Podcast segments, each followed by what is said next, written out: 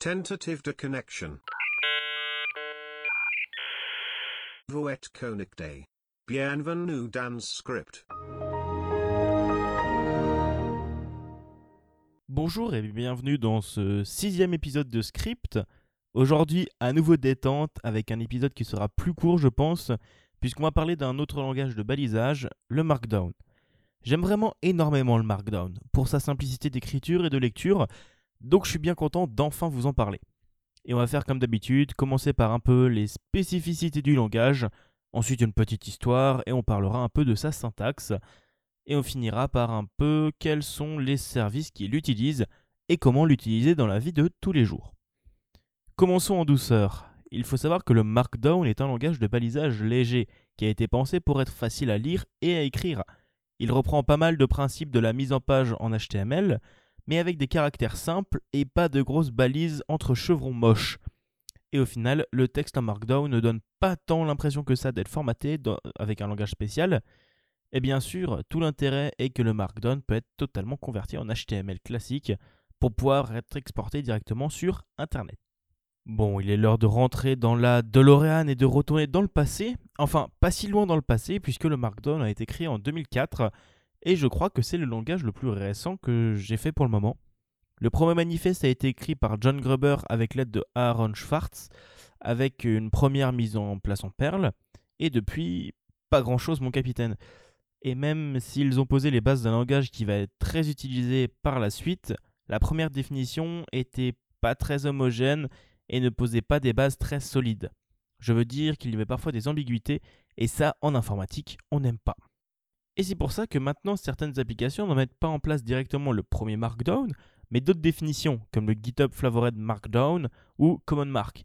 Et pour pas que l'histoire euh, tienne littéralement sur un paragraphe, on va parler un peu de Common Mark. Le GitHub Flavored Markdown est basé dessus. Donc en gros, le Common Mark est une spécification du Markdown montée par différentes personnes travaillant chez des pointures du milieu.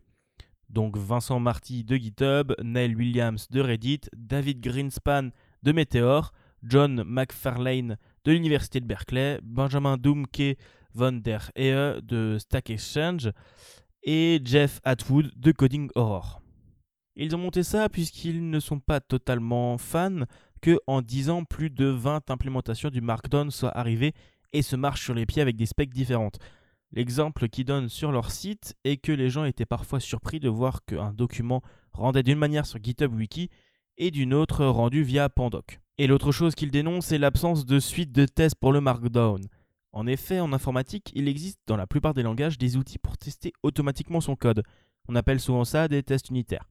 Eh bien, il n'en avait pas, ou alors peu développé.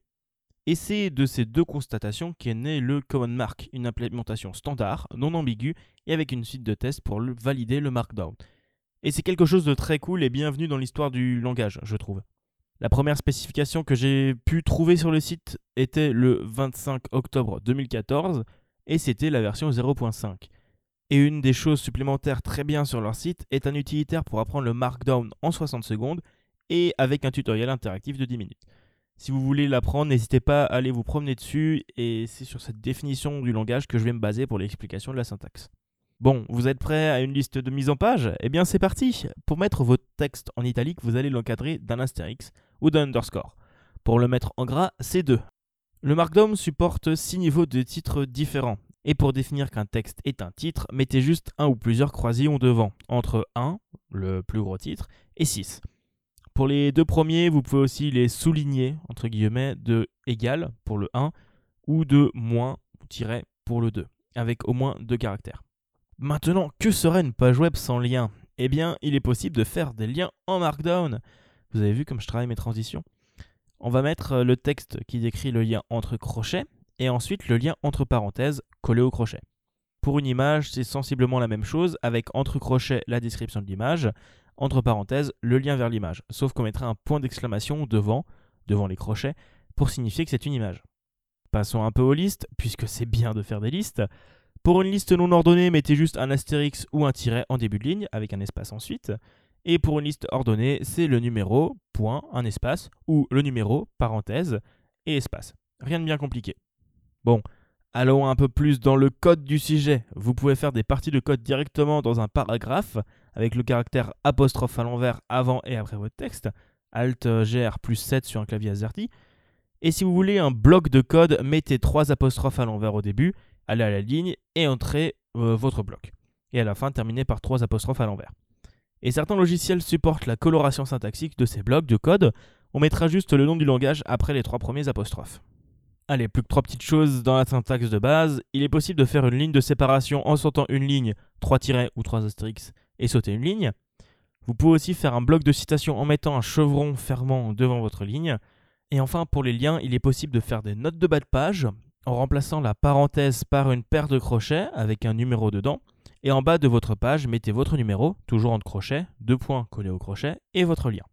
Voilà un peu la syntaxe de Common Mark. Je trouve qu'elle n'est pas parfaite puisqu'il manque le fait de pouvoir souligner le texte, et ça c'est triste. Il manque aussi la liste de cases à cocher que supporte le Markdown de base, et il manque aussi les tableaux qu'on peut créer normalement avec le Markdown. Je voulais vous expliquer comment les faire, mais je trouve qu'à expliquer juste avec la voix, ce serait très pénible et très peu clair. Allez voir la page Wikipédia du Markdown, elle est dans la description, et ça vous permettra de voir plus clair, je pense. Et il est maintenant temps de rentrer un peu dans les logiciels qui permettent de l'utiliser. Déjà, et j'en ai déjà parlé, Discord, logiciel de messagerie textuelle et vocale, le supporte dans ses messages. Donc à vous la belle mise en page. Mais eux utilisent une version du Markdown un peu modifiée pour supporter d'autres mises en page. Dans la description, il y aura le lien vers euh, l'article qui annonçait ça. Après, si vous êtes blogueur, vous pouvez utiliser le Markdown dans Tumblr, en plus de leurs outils de mise en page riche dans dev.to, le site de blog pour développeurs, et aussi dans Jekyll, un générateur de blog statique. Jekyll est vraiment intéressant dans son utilisation. Je vous invite vraiment à aller regarder leur site. Bon, si vous êtes streamer et que vous avez un minimum personnalisé votre chaîne Twitch, vous avez sûrement dû vous rendre compte que dans les panneaux sous la chaîne Twitch étaient personnalisables et avec une mise en page en Markdown. Côté développement, GitHub et GitLab aussi normalement supportent le Markdown dans les fichiers README qui présentent le projet dans les fichiers changelog ou encore sur GitHub pour les issues et les wikis. Pas très étonnant quand on voit qui est derrière CommonMark. Et enfin, le site grâce auquel vous écoutez ce podcast, PodCloud, utilise le Markdown pour les descriptions de l'épisode, mais ils ont une manière très bonne de le faire puisque leurs éditeurs de texte possèdent des boutons pour mettre en gras, en souligner, etc., qui vont venir ajouter la syntaxe Markdown à votre description. Tout ça c'est bien beau, mais si on veut l'utiliser dans un logiciel de traitement de texte, on peut aussi. Pas forcément dans les plus connus tels que Word ou LibreOffice, mais dans les logiciels comme Typora ou Ghostwriter, qui permettent un aperçu en direct de votre texte. Et en version web, il y a Stack Edit qui fonctionne très bien. Et enfin, j'ai découvert ça après avoir enregistré la première version de cet épisode. Il y a un projet en web qui s'appelle MarkDeep. Il permet d'écrire un fichier HTML avec directement du Markdown dedans et qui sera traduit en HTML à la volée quand vous chargerez la page. Et il y a plein d'autres ajouts cool, comme leur système de gestion des diagrammes que je trouve formidable. Je vous invite à aller voir le site web, c'est super simple d'utilisation et ça marche nickel. Voilà un peu tout ce qu'on peut faire avec le Markdown, et encore beaucoup de sites commencent à le supporter, puisqu'il est très simple de convertir ensuite ça en HTML, vu qu'il existe énormément d'implémentations dans divers langages. Par exemple, si vous utilisez Node.js, vous pouvez utiliser Showdown.js qui convertira votre texte Markdown en HTML. Je l'utilise et il marche vraiment bien. N'hésitez vraiment pas à l'utiliser comme vrai outil de mise en page pour vos textes, si votre logiciel est un minimum potable. Cela pourrait vraiment accélérer votre travail et, entre autres, pas besoin de souris ou de sélection pour la mise en page. Et c'est maintenant la fin de cet épisode. Il aurait été un peu plus court et moins dense, je pense, que celui sur le Python, mais je voulais faire quelque chose d'un peu plus simple avant d'aborder le gros morceau qui nous attendra pour les 3 ou 4 prochains épisodes, puisqu'on va s'attaquer aux trois grands langages du web, le HTML, le CSS et le JavaScript. Et si à la fin de ces épisodes j'ai suffisamment utilisé le PHP pour vous l'expliquer, on enchaînera dessus. J'espère vraiment que ces épisodes vous intéresseront puisque le web est vraiment quelque chose que j'adore faire et j'aimerais vous transmettre mon amour pour ces langages. Courant du mois prochain sortira un épisode bonus, toujours sur ce flux, où j'irai discuter avec un développeur à propos de différents langages.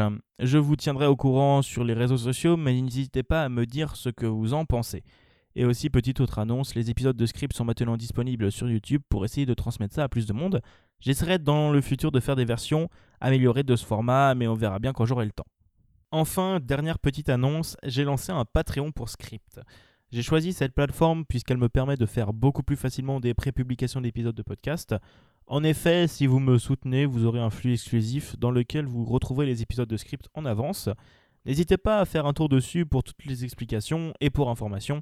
Les dons ne sont pas faits par mois, mais par épisode de script. Comme ça, si j'en sors pas un pendant un mois, vous n'êtes pas débité. Et vous pouvez fixer un plafond au cas où j'en sorte deux. N'hésitez pas à aller sur euh, patreon.com slash bigaston. Et après l'enregistrement de cet épisode, et avant le montage, j'aime bien les patchwork, Utip est sorti en public. Vous devez connaître, c'est un site qui permet de soutenir les créateurs en regardant de courtes pubs. Eh bien, j'ai une page dessus. Point en plus, si vous devenez FireTip, que vous me rapportez au moins 1 euro par mois, vous aurez les mêmes avantages que sur Patreon. Toutes les infos sur utip.io slash bigaston et tout ça c'est gratuit. Bref, il est le temps de conclure euh, effectivement cet épisode. Merci à vous de m'avoir écouté, blablater sur le Markdown. Merci aussi aux différentes personnes qui ont relu mon texte pour éviter que je raconte n'importe quoi ou que je sois incompréhensible. Comme d'habitude, n'hésitez pas à me suivre sur Twitter, euh, Bigaston, pour avoir toutes les annonces. Je vous dis à la prochaine, cœur sur vous. Et euh, rendez-vous dans je sais pas combien de temps pour un épisode sur l'HTML. Allez, au revoir. Deconnection.